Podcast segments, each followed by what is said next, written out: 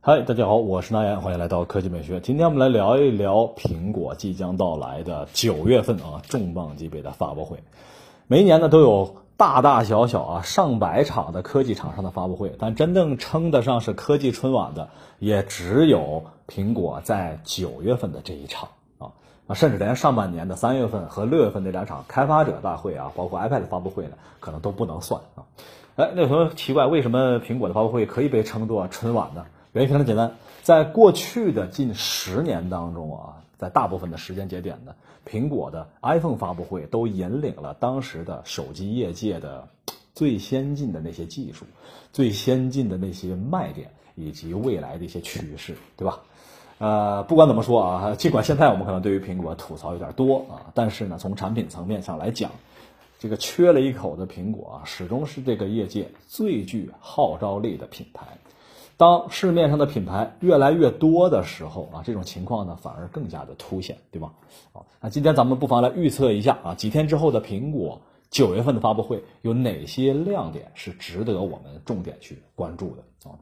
好，那苹果目前旗下这些系列啊，虽然做的比较多，但核心呢都是围绕着 iPhone 来做的。大家可以看一下苹果目前的营收。啊，尽管呢，呃，我们都看到在营收方面，苹果一直希望能够摆脱纯靠硬件盈利啊，靠大量的软件服务来盈利，但是呢，从占比上面来说，iPhone 仍旧是绝对大头啊，我们仍旧可以说苹果是一家手机公司。啊啊，当然其他几个方面啊，这个转型不是那么容易的。啊，咱们来不妨看一看，除了 iPhone 之外，苹果的电脑部分啊，两个。一个呢是笔记本事业部，一个是呢台式机这个部分。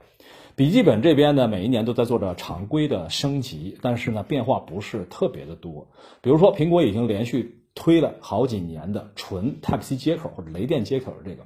啊，直至今天呢，整个业界仍旧没有完全跟上苹果的这个步伐，或者说接受苹果的这个改动，对吧？所以很多时候呢，我们身边在使用苹果笔记本的同学，在和其他人用 U 盘交流的时候呢，还是存在着一点点小麻烦，是吧？而在电脑这边呢，苹果一直是两个系列，一个呢就是纯一体化的，比如说是一体机这种，啊，这是对于民用的；而另外一个呢是针对高端工作站那边的。你要仔细看的话，苹果的高端工作站啊，特别是在刚发的这几款里面，价格不是特别贵啊，也就我们前几天盘算了一下啊，整个算下来也就是四十多万啊。对于行业用户来说啊，其实还是挺有性价比的。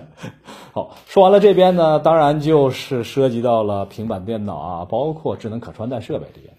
平板电脑这里呢，我们还是不建议大家现在买啊，至少咱们等到发布会之后再看。苹果呢，每一年还会做一些常规的升级，但是目前来说呢，呃，虽然库克一直希望把 iPad 打造成一个强力的办公设备，但是由于市面上啊，包括即将发售的有大量的 Lightning 接口的这个设备，所以你要说苹果自己的这个碎片化，其实也还没有解决好。而且在我本人过去这么多个月使用 iPad Pro 的过程当中呢，它要想完全代替笔记本，这实在是太困难。我甚至在未来几年都看不到这个可能性啊，呃，更多的还是在我身边还是作为一个娱乐设备来存在啊，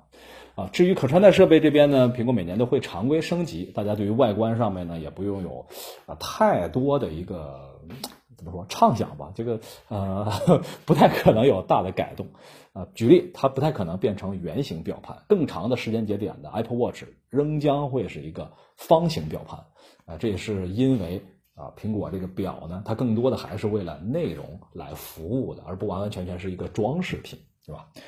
好吧，那说到这儿，你会发现，哎，这个好像苹果整个的这个生态呢，倒不完完全全是为了硬件服务了啊。某某种情况上说啊，更多的是为软件，包括 App Store 来进行服务的。作为一个常规的大的系统呢，苹果现在呢正在把原来一个整合的系统拆分成多个系统。最明显的就是给旗下的多个系列呢都加上了 OS 两个字，对吧？iPhone OS 啊，iOS 对吧？然后是 iPad OS，还有呢 Watch OS 以及 TV OS。实际上是好像原来从一个大的系统变成整合成多个小的系统，不知道在未来一体化方面呢会不会有一些影响？嗯